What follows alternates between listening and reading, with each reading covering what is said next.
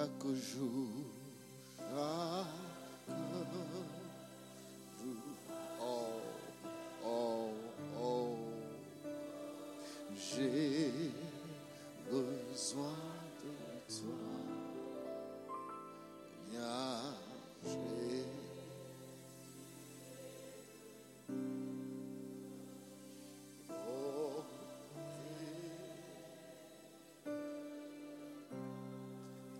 Jésus demeure.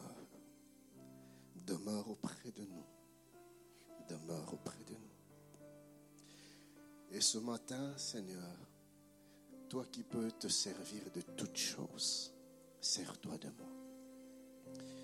Je t'ai vu dans la Bible te servir corbeau. Sers-toi de moi. Je t'ai vu te servir d'une baleine. Sers-toi de moi. Je t'ai vu te servir d'une ânesse. Sers-toi de moi. Révèle-toi à nous. Fais-nous entendre ta voix. Montre-nous le chemin. Nous avons besoin de toi. Qu'après ce temps, Seigneur, que quelque chose se passe dans nos vies. Je prie ce matin qu'un cœur soit fortifié, qu'un cœur soit relevé, qu'une vie soit restaurée par ta parole, par ton esprit, par ta présence. Au nom de Jésus. Amen, amen, amen.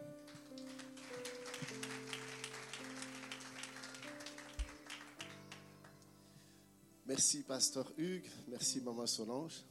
Merci pour l'opportunité que vous m'accordez en ce jour de me tenir ici, de partager votre chair et de parler à cette, merveilleuse assemblée que vous dirigez.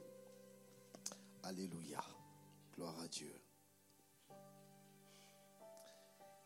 Nous sommes dans le livre de Genèse. Genèse, le chapitre 11e. Nous allons lire du premier au 11e verset. Genèse 11, 1 à 11. La Bible dit ceci. Genèse 11, 1 à 11. Jephthé le Galadide était un vaillant héros. Il était fils d'une femme prostituée. Et c'est Galade qui avait engendré Jephthé. La femme de Galade lui enfanta des fils qui, devenus grands, chassèrent Jephthé et lui dirent, tu, tu plutôt n'hériteras pas dans la maison de notre père, car tu es un fils d'une autre femme. Et Jephthé s'enfuit loin de ses frères et il habita dans le pays de Tob. Des gens de rien se rassemblèrent auprès de Jephthé et ils faisaient avec lui des excursions. Quelque temps après, les fils d'Amon firent la guerre à Israël et comme les fils d'Amon faisaient la guerre à Israël, les anciens de Galad allèrent chercher Jephthé au pays de Tob. Hier encore rejeté, aujourd'hui recherché. Je voudrais dire à quelqu'un avant de continuer ma lecture que Dieu peut toujours tout changer à tout moment. Oui, aucune situation n'est éternelle ici-bas. Dirent à Jephthé, viens, tu seras notre chef. Hier encore, on ne voulait pas de lui, on ne voulait pas le sentir. Mais aujourd'hui, non seulement qu'on le réclame, mais on veut qu'il soit à la tête. Mon ami, ici-bas, rien n'est éternel. Tout peut toujours changer. Ils dirent à Jephthé, viens, tu seras notre chef et tu combattras les fils d'Amon. Jephthé répondit aux anciens de Galade, n'avez-vous pas eu de la haine pour moi et ne m'avez-vous pas chassé de la maison de mon père? Pourquoi venez-vous à moi maintenant que vous êtes dans la détresse? Ah, il y a des gens comme ça. Quand tout va bien, tu ne comptes pas, ils ne te calculent pas. Les anciens des Galades dirent à Jephthé, nous revenons à toi maintenant afin que tu marches avec nous, que tu combattes les fils d'Amon et que tu sois notre chef, celui de tous les habitants de Galade. Jephthé répondit aux anciens de Galade, si vous me ramenez pour combattre les fils d'Amon et que l'Éternel les livre devant moi, je serai votre chef. Les anciens des Galades dirent à Jephthé que l'Éternel nous entende et qu'il juge si nous ne faisons pas ce que tu dis. Et Jephthé partit avec les anciens des Galades. Le peuple le mit à sa tête et l'établit comme chef. Et Jephthé répéta devant l'Éternel à Mitzpah toutes les paroles qu'il avait prononcées. Amen. Bien-aimés dans le Seigneur, en ce jour, j'aimerais partager ensemble avec nous, par la grâce de Dieu, un message sur la force de transcender les erreurs la force de transcender les erreurs. Et au travers de ce message, chers bien-aimés, je voudrais nous parler non seulement sur les erreurs de la vie, mais bien plus sur la gestion des erreurs. Commettre des erreurs est une chose, mais gérer les erreurs en est une autre. Et en parlant des erreurs ici, bien-aimés, je parle aussi bien des erreurs que nous commettons que des erreurs que les autres commettent. Et il est un mal qui a détruit plusieurs vies dans le passé et même qui maintenant encore continue de faire des désastres, c'est le fait de rester bloqué dans des erreurs, c'est le fait de rester suspendu dans les erreurs. Il est certes vrai, cher bien-aimé, que nos erreurs peuvent avoir des conséquences et même très néfastes mais il est tout aussi vrai que Dieu a doté l'homme de ce que j'appelle, de ce que l'on appelle la résilience. C'est-à-dire la capacité de rebondir, la capacité de se relever et la capacité de se relancer malgré les erreurs. Et j'aimerais nous dire que peu importe la gravité de ton erreur, de nos erreurs, bien aimé, il est toujours possible de se relever, de rebondir et de repartir. Suis-je en train de parler à quelqu'un ce matin? Voyez-vous, ce qui est fatal, c'est que plusieurs commettent des erreurs et restent dans les erreurs. La chose la plus cruelle, la plus destructrice, ce n'est pas forcément l'erreur, mais c'est la mauvaise gestion de l'erreur. Nous avons tous besoin, chers bien-aimés, de développer cette force intérieure, cette capacité intérieure de surmonter, de surpasser les erreurs, de se relever, de rebondir et de répartir. La force de transcender les erreurs. Transcender, cher bien-aimé, veut tout simplement dire se lever au-dessus de quelque chose. Transcender veut tout simplement dire se, se dépasser, aller de l'avant. Transcender les erreurs, donc c'est aller au-delà des erreurs, c'est surpasser, c'est dépasser les erreurs, ne pas rester indéfiniment accroché, attaché aux erreurs du passé. J'aime l'apôtre Paul dit, qui dit dans Philippiens 3.13, je suis dans la version français courante, mais je fais une chose, j'oublie ce qui est derrière moi et je m'efforce d'atteindre ce qui est devant moi. Français courant dit, je fais une chose, oubliant ce qui est en arrière, je me porte vers ce qui est devant. Bien aimé, la vie, c'est devant, ce n'est pas derrière. Ce qui est passé est passé. C'est comme ça qu'on l'appelle le passé. Il faut le laisser passer. Arrête de t'accrocher à tes erreurs du passé. Ça va te détruire. À la limite, si tu vas te rappeler tes, de tes erreurs, que cela te serve de tremplin tout simplement. Mais arrête d'emporter avec toi tes erreurs, ça va t'écraser. Les erreurs du passé, il faut les laisser au passé. Quand je parle de l'erreur, cher bien-aimé, je pourrais le définir de trois manières. L'erreur peut être considérée comme l'acte de se tromper. C'est-à-dire, on fait une chose, on pose un acte non planifié, bien sûr, un acte que l'on pose de manière involontaire, par inadvertance, on ne l'avait pas prévu. Mais l'erreur, c'est aussi une faute ou une offense commise à l'égard d'une tierce personne. Et enfin, troisièmement, l'erreur, c'est une offense que l'on commet à l'égard de Dieu. Et nous devons savoir, frère, qu'une erreur est toujours un acte que le bon sens nous pousse tôt ou tard à regretter. Si tu ne sais pas regretter les erreurs, bien-aimé, tu ne sais pas non plus te repentir. Car ce qui nous pousse à la repentance, c'est le remords que l'on éprouve, c'est la douleur que l'on éprouve, c'est ce malaise que l'on éprouve au-dedans de nous à chaque fois qu'on fait quelque chose qui offense Dieu, quelque chose qui offense le prochain, quelque chose qu'on ne devait pas faire et on se sent mal au-dedans de nous. Frère, si tu perds cette sensibilité-là, mon ami, il n'y a, a plus aucune possibilité de te repentir. Oui, c'est la repentance qui nous ramène vers Dieu. C'est la repentance qui nous plonge à genoux. Mais malheureusement, il y, en a plusieurs qui sont devenus insensibles au point qu'ils ne ressentent plus aucune douleur quand ils commettent certaines offenses.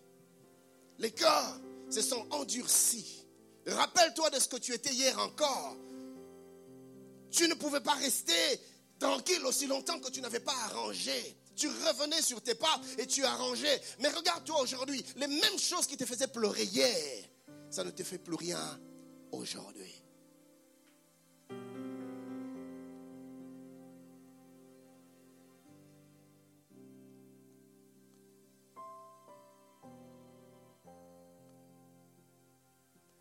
Et nous devons savoir, chers bien-aimés, qu'il y a des erreurs qui peuvent nous faire pleurer des fois même amèrement. La Bible dit dans Matthieu 26, le verset 75, et Pierre se souvint de la parole que Jésus avait dite, avant que le coq chante, tu me régneras trois fois. Et étant sorti, il pleura amèrement, il a pleuré amèrement. Que Dieu nous donne encore des cœurs qui nous poussent à pleurer amèrement quand nous commettons certaines erreurs.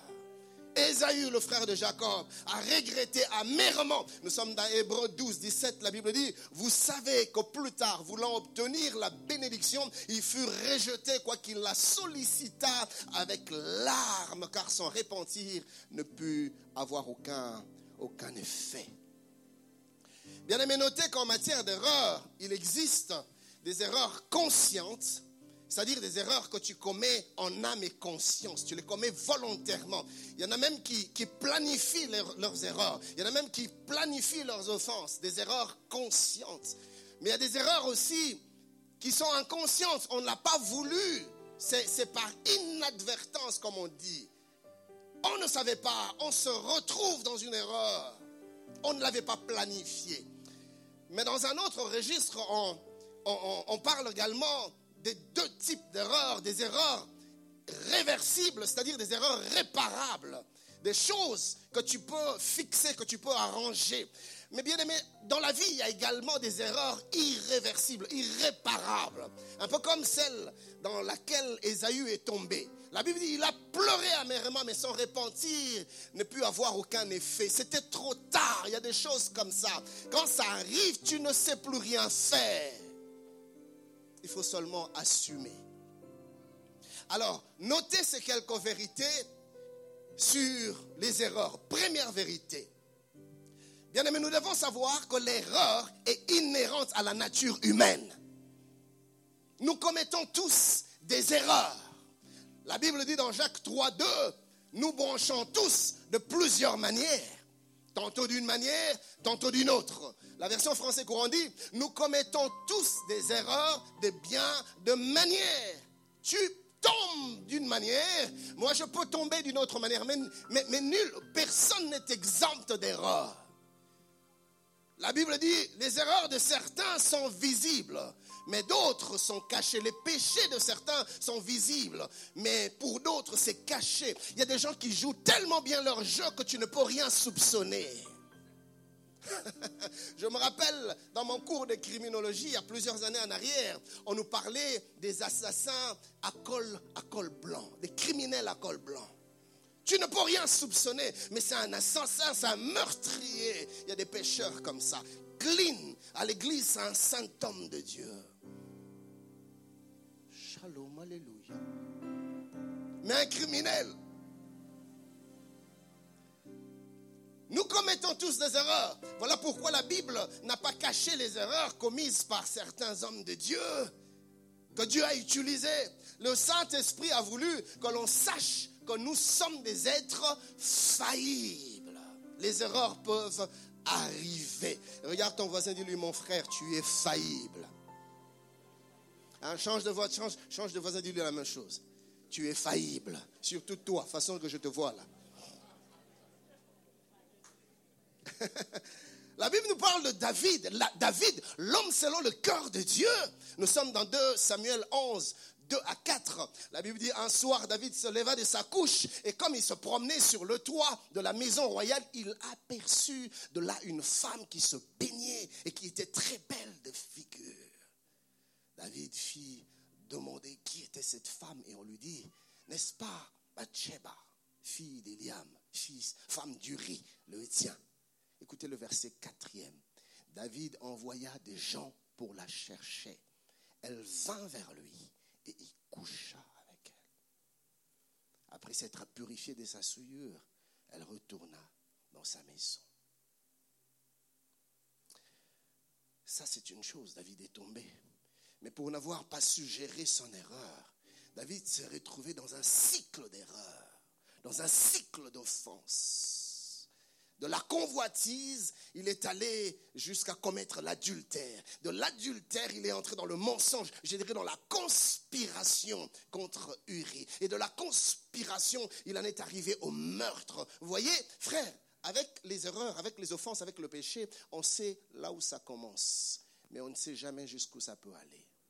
Quelqu'un disait, le, péché est, une chose ingérable mieux vaut ne pas commencer. Tu penses juste t'amuser et voilà que tu tombes enceinte. Et très vite, tu commences à penser à un, à un avortement. Et tu avortes et te voilà stérile. Pour n'avoir pas su gérer une erreur, tu es allé de mal en, en pire. Et dans notre texte de base, la Bible nous parle d'un homme du nom de Galade. Cet homme, le père de Jephthé, pensait juste s'amuser. Il pensait juste se donner du bon temps. Il se retrouve avec la prostituée. Il avait certainement, probablement sa femme, mais il n'a pas voulu se contenter de sa femme. Il est allé chercher une prostituée. Et voilà que de cet acte inconsidéré, la prostituée tombe enceinte et un enfant vient au monde. Et on l'appelle Jephthé, le pauvre Jephthé. Lui qui n'avait jamais rien demandé. Il n'avait jamais demandé de venir au monde. Il n'avait jamais planifié venir sur cette terre. Mais le voilà, il est là. Un enfant bâtard. La rusée de ses frères, le fruit d'un acte inconscient, inconsidéré, irréfléchi, le produit d'une erreur, dirait-on. Mais heureusement, cher bien-aimé, qu'avec Dieu, tout peut changer. Hmm. J'aime comment le texte qui parle de lui commence. La Bible dit Jephthé le Galadite était un vaillant héros. La Bible ne commence pas par dire qu'il était le fils d'une femme prostituée. La Bible commence par dire qu'il était un vaillant héros. Ce qui compte, c'est pas comment tu commences, mais c'est comment tu finis.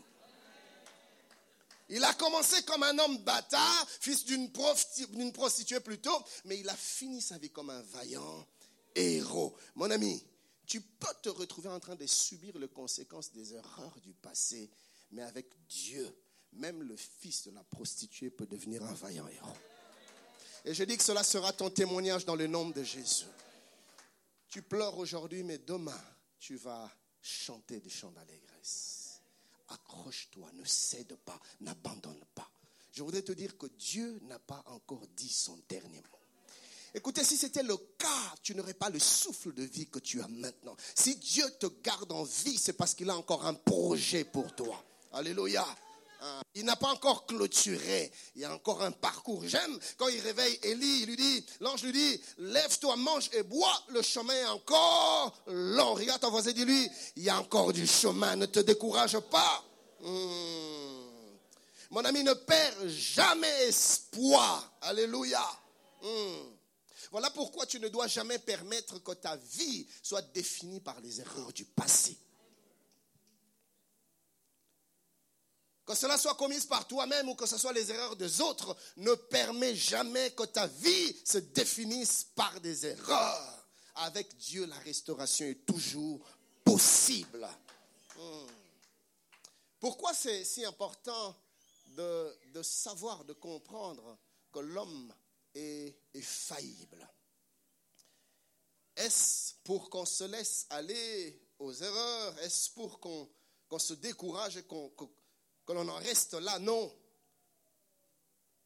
Je vais nous donner deux raisons.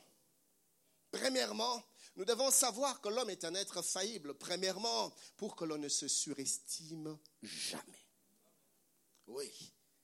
Car aussi longtemps que tu seras conscient que tu es un homme faillible, une femme faillible, tu resteras humble, comptant sur la grâce de Dieu. Tu chercheras constamment à t'appuyer sur la force qui te vient du Seigneur et jamais sur tes propres efforts. Et voyez-vous, cher bien-aimé, aussi longtemps que tu ne comprends pas que ce que tu es, tu l'es par Dieu, le Seigneur permettra, que tu, permettra plutôt que tu commettes encore et encore des erreurs.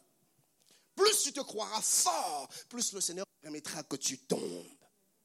Ce que Dieu cherche à faire, c'est de briser ton orgueil tu n'es pas fort par toi-même, tu es fort parce que Dieu te rend fort. La Bible dit qu'il est celui qui produit en nous le vouloir et le, le faire. C'est lui qui nous rend capables. Et aussi longtemps que tu te crois être capable par toi-même, tu vas aller d'erreur en erreur. Et le Seigneur lui-même va organiser des erreurs monumentales jusqu'à ce que tu comprennes que ta force te vient de l'éternel. Suis-je en train de parler à quelqu'un? Oui, tu n'es rien du tout. Tu n'es rien du tout. Dieu est tout. Et si tu peux être quelque chose, c'est par Dieu. C'est important. La Bible dit dans Romains 12, le verset 3 par la grâce qui m'a été donnée, je dis à chacun de vous de n'avoir pas de lui-même une trop haute opinion, mais de revêtir des sentiments modestes selon la mesure de foi que Dieu a départie à chacun. Je ne suis rien. Dieu est tout. Et je puise ma force en l'éternel. Aussi longtemps, mon ami, que tu chercheras à prétendre, tu te retrouveras toujours par terre.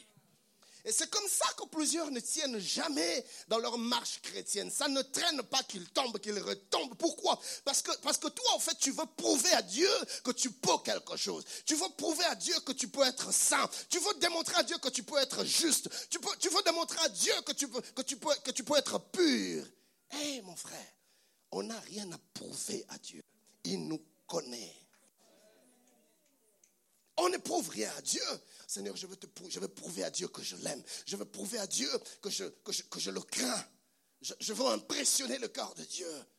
Mon ami, tu vas tomber en désordre. Dieu n'est pas impressionné par nos exploits.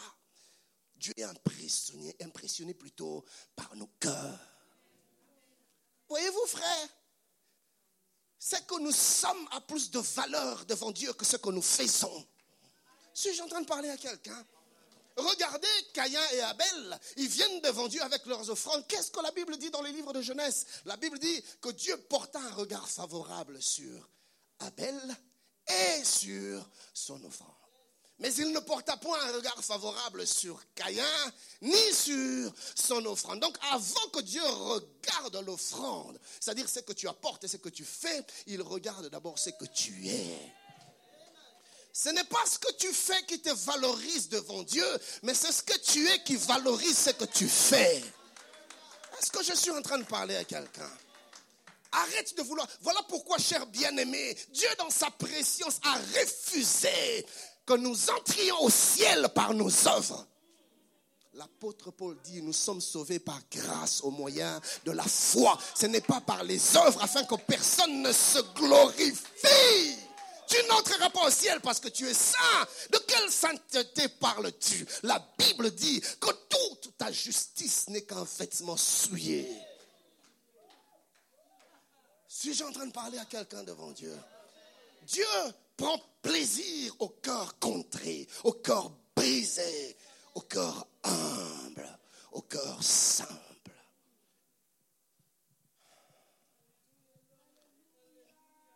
Mais il y a une deuxième chose, frère, que nous devons savoir. La deuxième raison pour laquelle nous devons être constamment conscients que nous sommes des êtres faillibles, parce que, cette conscience nous éveille et nous garde prudents et dans la prière. Car aussi longtemps que je sais que je suis faillible, mon ami, je reste prudent. Je, ne me laisse pas aller. Je, ne fais pas n'importe où. Je ne fais pas n'importe quoi, n'importe quand. Je reste prudent. Je ne prends pas de risques inutiles. Je sais que je suis faillible. Mon frère, tu es seul, tu vis seul dans ton appartement, tu es fiancé et tu permets à ta fiancée de venir te voir la nuit, seul dans ton appartement. Tu te crois, tu te prends pour qui? Écoutez, dans ce domaine-là, il n'y a jamais de braves, il n'y a que des prudents. Suis-je en train de parler à quelqu'un? Tu n'es pas un morceau de fer, tu es fait de chair et de sang. Et le corps réagit. Toi, une personne que tu aimes, tu oses rester avec elle seule. Mon ami, quand le cœur s'attire, le corps aussi s'attire. Ne vous y trompez pas. Non. La Bible dit dans Proverbe 6, 27 à 28, quelqu'un mettra-t-il du feu dans son sein sans que ses vêtements s'enflamment? 28. Quelqu'un marchera-t-il sur des charbons ardents sans que ses pieds soient brûlés? Il y a des choses qui sont comme des charbons ardents. Il ne faut jamais oser. Tu vas te brûler. Tu vas cramer, ma soeur. Il y a des gens qui sont venus me voir au bureau. Ken, je ne sais pas comment cela m'est arrivé. Je suis tombé. Ma soeur, tu es tombé. C'était où? C'était chez les frères. Chez les frères, mais où? Pasteur, dans sa chambre. Maman, tu es arrivé là-bas? Comment? La Bible dit dans Proverbe 22, 3, l'homme prudent voit le mal et se, se cache. Je sais que je suis faillible. J'aime quand Jésus dit dans Matthieu 26, 41, veillez et priez afin que vous ne tombiez pas dans la tentation. Mais ce que j'aime, c'est ce qu'il ajoute. Il dit, l'esprit est bien disposé, mais la chair est faible. Mon ami, tu dois être conscient que la chair que nous portons est faible. Il y a des choses qu'il faut garder de loin. Tu vas te retrouver par terre. Et ça, c'est quand on est conscient que l'on n'est qu'un être faillible. Tu peux tomber, mon ami. Ne te prends jamais pour un dur. Non. Ne te prends jamais pour un fort. La Bible dit que celui qui pense être debout prenne garde de peur qu'il n'advienne à tomber. Donne-moi un bon amen. Deuxième vérité, deuxième vérité en parlant de l'erreur, c'est que l'être humain, malheureusement, est plus conscient des erreurs des autres que de ses propres erreurs. Malheureusement, nous sommes plus tolérants avec nos propres erreurs qu'avec celles des autres. Quelqu'un a dit, l'homme se juge lui-même sur base de ses intentions, mais il juge les autres sur base de leurs actions. Tu commets une bêtise, une erreur, mais tu ne vois pas ton erreur, puisque c'est toi, tu vois ton intention. Mais je ne voulais pas. C'est pas ce que je voulais. Mais qu'un autre commette la même erreur, tu ne vas pas chercher à connaître ses intentions, tu vas te limiter aux actes. Non, non, non, moi ce qui me parle, c'est ce que je vois. Ça, c'est l'homme, ça, c'est nous. Nous aimons cela. Au même moment, nous aimons, garder nos propres erreurs, mais, mettre de, l'emphase sur les erreurs des autres. Nous avons tendance à nous comprendre, à nous excuser rapidement et facilement. Oh, c'est arrivé, mais je ne savais pas. Toi aussi, pardonne, non? Non, mais je, n'y pensais pas, tu sais. Mais que ça arrive à l'autre. Toi, je t'ai toujours dit. Tu m'as toujours dit quoi? Nous allons faire trois choses. Premièrement, mettre en évidence les erreurs des autres, le mettre en lumière. Deuxièmement, nous allons faire sentir aux autres leur culpabilité. Si nous étions des Romains, Jésus n'allait pas mourir crucifié, on allait les découper en petits morceaux. Ça, c'est nous, ça, c'est l'homme. Non, mais comment tu as fait ça? Mon frère, je t'ai demandé. Oui, pardon, oui, pardon. Mais comment tu as. Je vais savoir d'abord comment tu as fait ça. Est-ce que tu sais que tu as fait mal? Mon frère, si je suis venu te demander pardon, c'est parce que j'ai compris que j'ai fait mal. Hmm. Tu as compris. Et puis demain, tu vas revenir encore. Tu veux que l'autre sente sa culpabilité jusqu'à un niveau maximal. Mais quand c'est toi, très vite, tu veux qu'on passe à autre sujet. Ça, c'est l'homme. Et troisièmement, nous aimons faire la publicité des erreurs des autres. Malheureusement, ça se passe à l'église.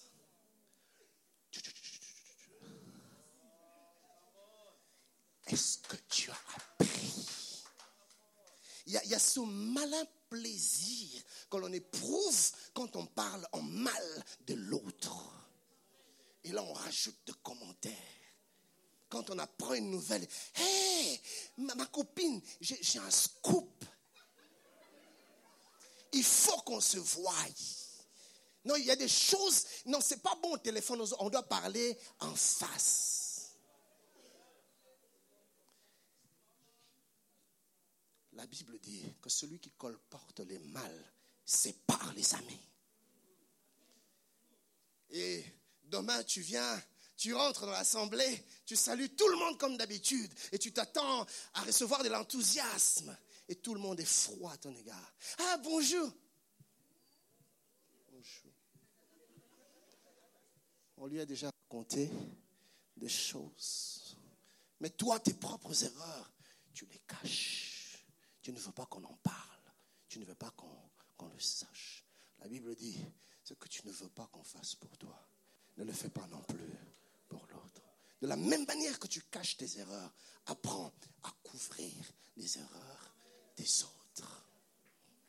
Quelqu'un a dit, l'Église, malheureusement, est la seule armée où les militaires piétinent et écrasent leurs collègues qui tombent sur le champ de bataille.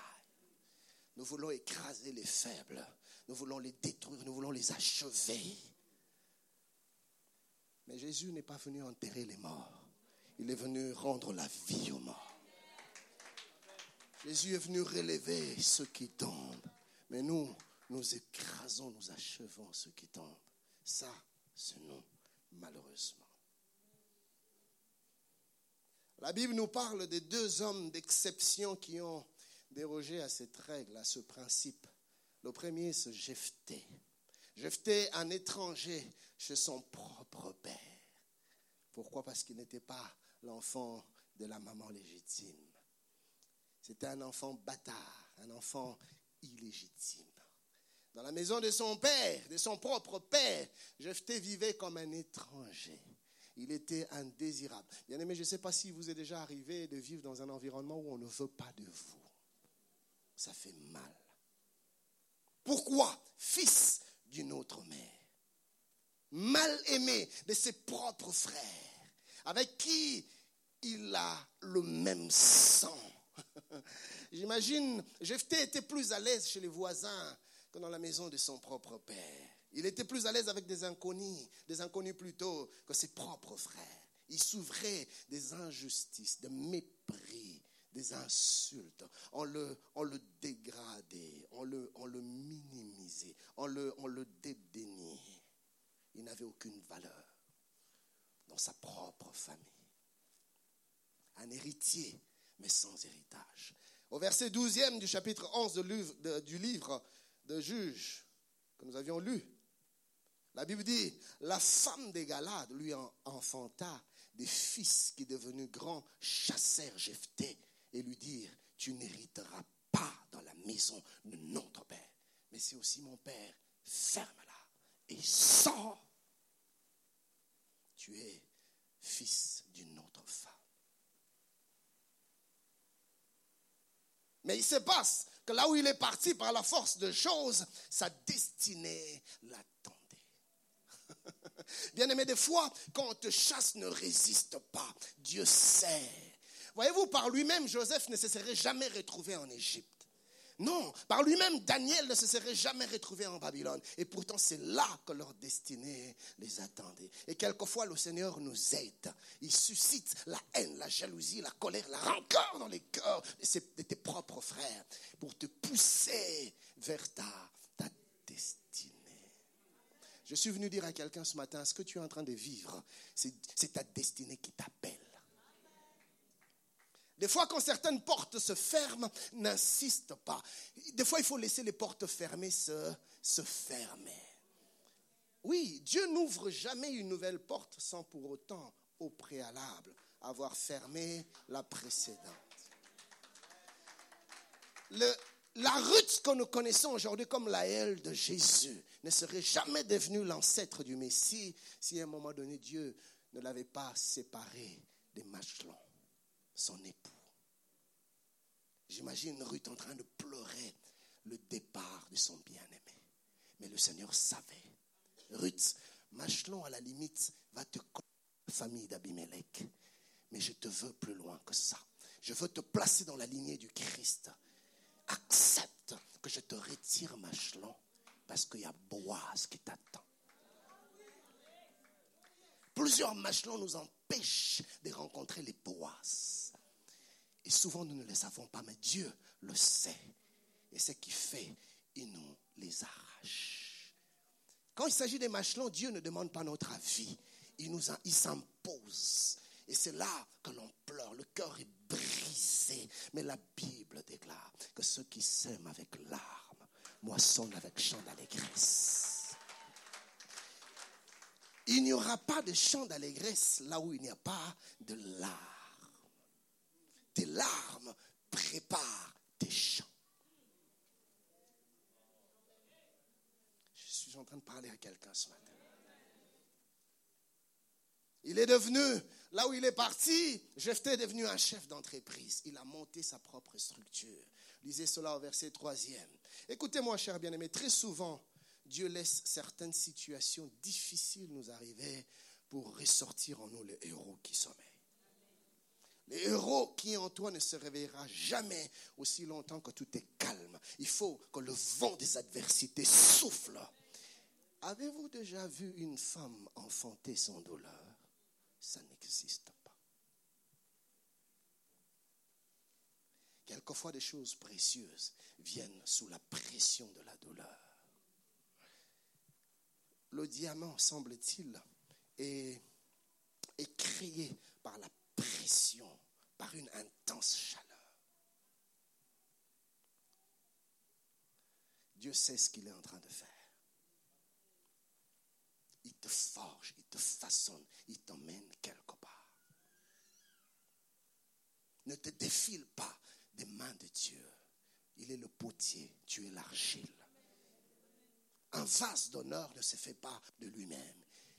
Il faut que le potier le façonne le brise. Il faut que le potier le mette au feu. J'aime quand cette femme prostituée vient vers Jésus. La Bible dit qu'il a brisé le vase d'albâtre et le parfum a été répandu. Aussi longtemps que le vase n'est pas brisé, le parfum ne se répandra jamais. Or, nous sommes des vases de terre en qui le Seigneur a enfoui un précieux trésor. Le vase doit être Nous n'aimons pas le brisement. Je n'aime pas le brisement. Mais des fois, c'est le seul moyen pour que le trésor sorte. Je prie que Dieu te brise. Et je dis Amen à ta place. Là où il est parti, Jephthé s'est fait parler de lui. Et il devient, il devient un héros, un vaillant héros. Jephthé, c'est un homme qui réussit dans ses entreprises. Et voilà que ceux-là même qui l'ont méprisé, ceux-là même qui l'ont chassé comme un chien, se mettent à courir après lui. Quelque temps après, les fils d'Amon firent la guerre à Israël. Et comme les fils d'Amon faisaient la guerre à Israël, les anciens de Galade allèrent chercher Jephthé au pays de Tob. Mon ami, on viendra te chercher là où on t'a rejeté. Ils dirent à Jephthé, viens, tu seras notre chef et nous combattrons les fils d'Amon. Écoutez, ne méprise jamais personne parce que tu es dans un présent plaisant et que lui est dans un présent non plaisant. Les choses changent très vite sur ce bas monde. Les choses changent très vite, bien-aimés. Sous le soleil, les choses changent très vite. Tu vois la personne qui est juste à tes côtés. Tu n'as aucune idée de ce que Dieu peut faire dans sa vie demain. Regarde ton voisin, dis-lui, traite-moi bien maintenant parce qu'on ne sait jamais.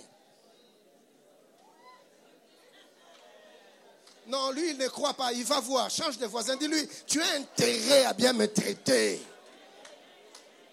Hmm. Le, sage dit dans Proverbe 27, 1. Proverbe 27, 1. Proverbe. Bien aimé, c'est fini. Maintenant, tu lui as dit, c'est fini. il a compris, il a compris. il va bien te traiter. Proverbe 27, 1, la Bible dit, tu ne sais pas ce qu'un jour peut enfanter. Alléluia. Oh, je suis venu annoncer à quelqu'un un lendemain meilleur. Dieu va te faire du bien. Donne-moi un bon amen.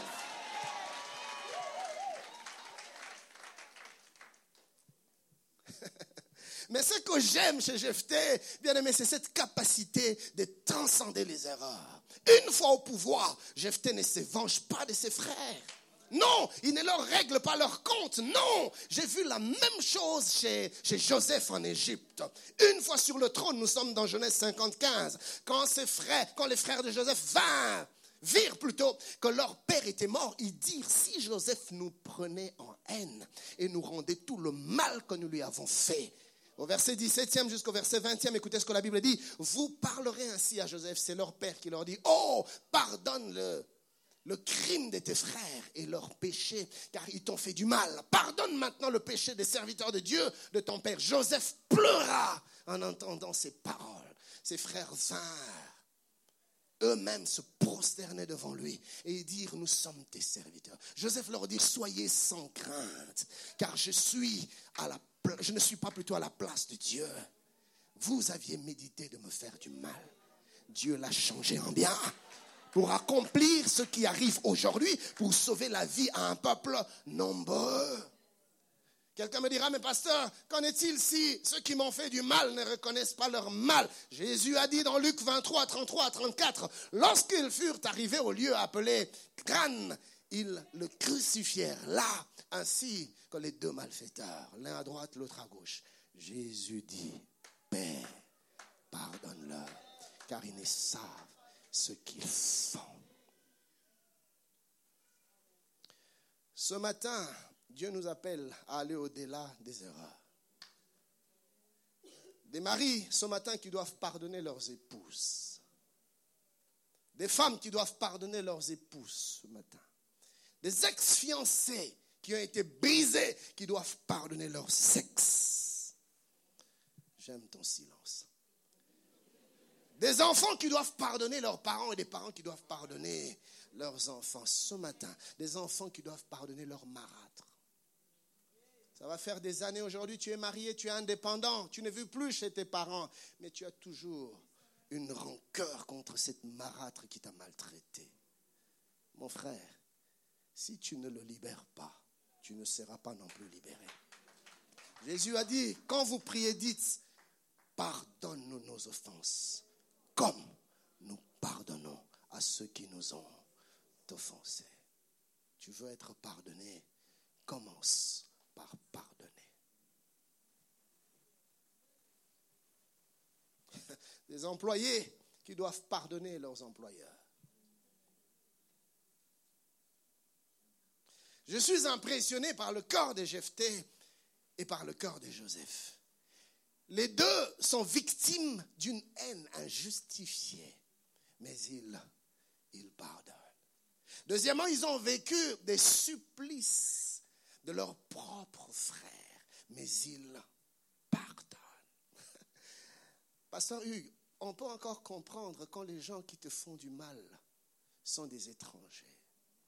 Mais quand c'est tes propres frères, quand c'est ton sang, quand c'est des gens avec qui tu as mangé, des gens avec qui tu as fait les 400 coups, des gens devant qui tu ne mettais pas des gants, c'est ces mêmes personnes-là qui te poignardent dans le dos. Non, là, ça fait mal. Quand c'est un étranger, la, la, Bible déclare dans Psaume 55, 13 à 15, ce n'est pas un ennemi qui m'outrage, je le supporterai. Ce n'est pas mon adversaire qui se lève contre moi, je me cacherai devant lui. C'est toi que j'estimais mon égal, toi, mon confident et mon ami. Ensemble, nous vivions dans une douce intimité. Nous allions avec la foule à la maison de Dieu. C'est-à-dire que nous avons prié ensemble, nous avons cherché Dieu ensemble. Mais c'est toi. Des gens qui ont été brisés, blessés par des proches, des amis de longue date, des filles qui ont été abusées par leurs propres parents. J'en ai reçu dans mon bureau. Des jeunes filles qui te racontent les douleurs qu'ils ont éprouvées dans leur cœur. Parce que des gens qu'ils estimaient, et c'est ceux-là même qui les ont brisés. Des parents qui ont été rejetés par leurs propres enfants. Mes amis, vous qui êtes ici en Occident, souvenez-vous de vos parents qui sont restés au bled, comme vous dites. Malheureusement, je ne sais pas ce qui vous arrive, mais quand vous arrivez ici, tous les parents de l'autre côté deviennent des sorciers. Cette mère que tu traites des sorcières, rappelle-toi qu'elle t'a gardé neuf mois dans son sang. Je ne te dis pas de douleur d'accouchement. Elle a perdu sa santé. Elle était sur le point de mourir car chaque accouchement te fait passer à côté de la mort. Je la vois en train de pousser, elle perd toutes ses forces, et les sages-femmes et les médecins en train de l'encourager. Maman pousse, maman pousse, je n'arrive pas. Maman pousse, tu vas écraser l'enfant. Maman pousse, je n'arrive pas, je n'en peux plus. Et puis voilà, elle fait appel à toutes ses forces et toutes ses énergies. Elle pousse au prix de sa vie. Et on entend un cri. Et c'était toi quand on t'a recueilli t'a placé entre ses mains. Elle a oublié toutes ses douleurs. Elle t'a placé sur son sein. Elle t'a aimé. Depuis, elle ne t'a plus quitté. Elle t'a appris à manger. Elle t'a appris à marcher. Elle t'a appris à parler. Elle a fait de toi ce que tu es devenu aujourd'hui. Et c'est elle que tu méprises. Mon ami, tu es un insensé. Elle aurait pu fermer ses jambes et t'écraser. Elle aurait pu refuser de pousser au prix de sa vie, mais elle l'a fait, elle s'est sacrifiée. Et regarde comment tu la traites. La dernière fois que tu as appelé ta pauvre mère, remonte à quand? Quand tu vois son numéro sur ton téléphone.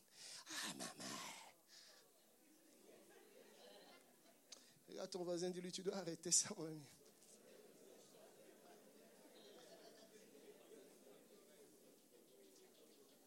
La Bible dit dans Psaume 41, 10, celui-là même avec qui j'étais en paix, qui avait ma confiance et qui mangeait mon pain, lève le talon contre moi. Tu essaies de ramener, de pousser le plus loin possible dans tes souvenirs, mais tu n'arrives pas à identifier ce que tu aurais pu faire qui l'aurait poussé à agir comme il a agi. Et le cœur est meurtri, le cœur est brisé en miettes, en pièces. Mais c'est là que le Seigneur vient. Et ce matin, il te dit, tu dois transcender les erreurs de ceux qui t'ont fait mal et décider de pardonner. Va au-delà des offenses. Va au-delà des dommages subis. J'entends quelqu'un dire, pasteur, tu parles, tu n'as aucune idée de ce que j'ai enduré. Oui, la Bible dit ce qui est impossible aux hommes est possible à Dieu. Avec Dieu, c'est possible. En parlant du pardon, je vais rapidement nous dire deux choses. Premièrement, pardonner ne veut pas dire la disparition de la douleur. Tu auras toujours mal, peut-être, mais cela ne veut pas dire que tu n'as pas pardonné. Deuxièmement, le pardon n'est pas un sentiment. Le pardon n'est pas une émotion. Le pardon n'est pas un ressenti.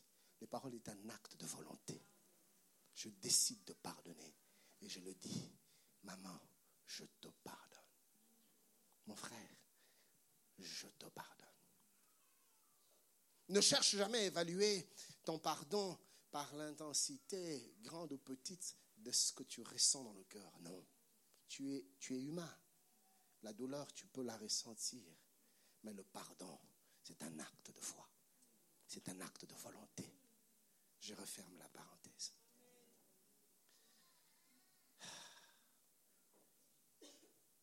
Mon temps est arrivé à sa fin. Je vais finir en nous, disant ceci. Dieu veut que l'on répare là où nous avons commis des erreurs. Premièrement, réparer par rapport à Dieu. La Bible dit que celui qui cache ses transgressions ne prospère pas, mais celui qui les avoue et les délaisse obtient miséricorde. Dieu se plaît à pardonner. Il aime le pardon. Mais deuxièmement, nous devons réparer avec la victime. C'est-à-dire, plusieurs se limitent au niveau de réparer avec Dieu. Non, mon ami, tu as réparé avec Dieu, mais tu as causé du tort aussi à ton prochain. Va le voir. Va demander pardon. Il n'y a que des orgueilleux qui ne savent pas demander pardon. Mon frère, je t'ai fait du mal. Ne dis pas, bon, vraiment, si je t'avais fait du mal, pardonne-moi. Hein. Non. Non, non, non, non, non, non, non, non. Mon ami, je sais que je t'ai heurté. Je te demande pardon. La Bible dit dans Luc 19, 8, mais Zachée, se tenant devant le Seigneur, lui dit, voici Seigneur, je donne aux pauvres la moitié de mes biens, et si j'ai fait tort de quelque chose à quelqu'un, je lui rends le quadruple. Suis-je en train de parler à quelqu'un? Nous devons être promptes à demander pardon. Mon ami, le fait de demander pardon ne te diminue pas. Au contraire, c'est un geste, c'est un acte de grandeur. Il n'y a que des grands qui savent demander pardon.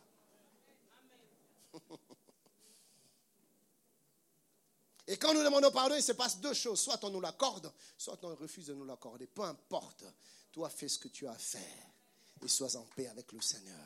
Et troisièmement, pour finir, réparer nos erreurs avec, avec nous-mêmes. Dans la vie, il faut savoir s'accorder à soi-même le droit à l'erreur.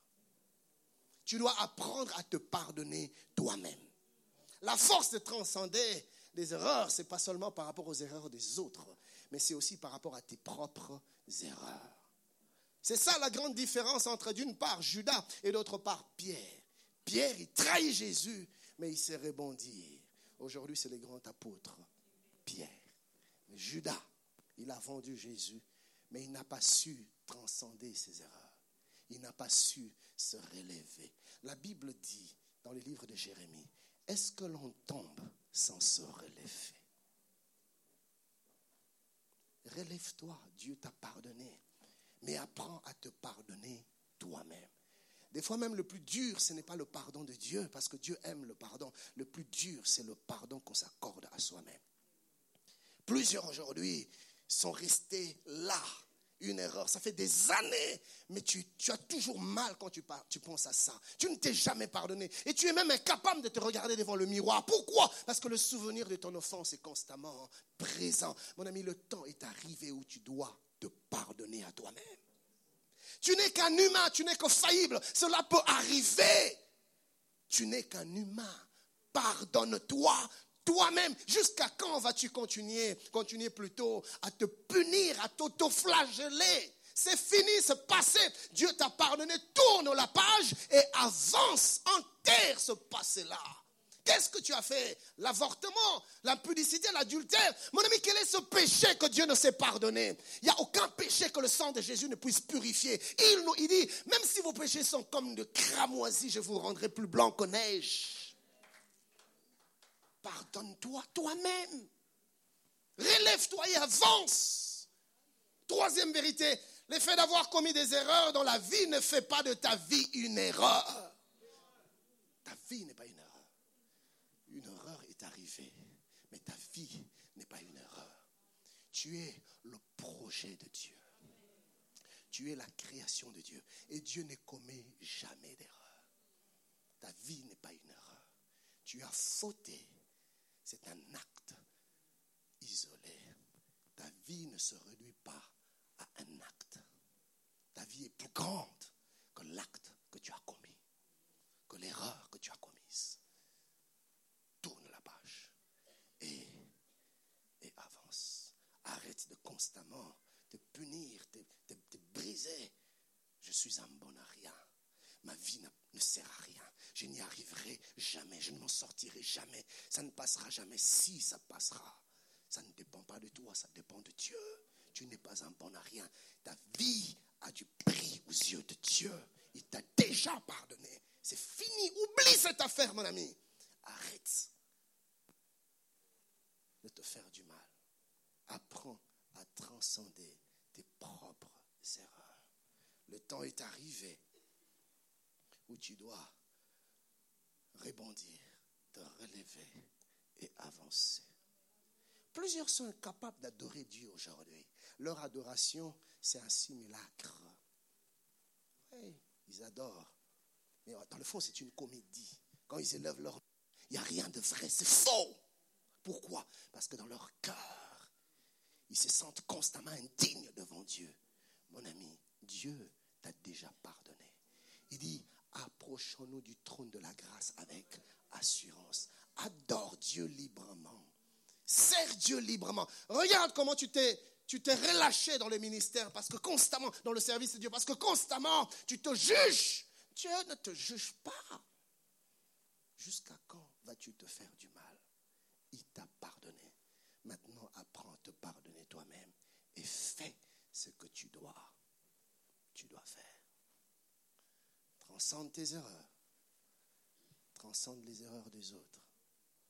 Lève-toi et avance. La vie, c'est devant. Ce qui est passé est passé. Dans Isaïe 43, 18 à 19, il dit, ne vous souvenez plus des événements passés. Voici, je suis sur le point de faire pour vous quelque chose de nouveau. Oubliant ce qui est en arrière, je me porte vers ce qui est. Que Dieu vous bénisse.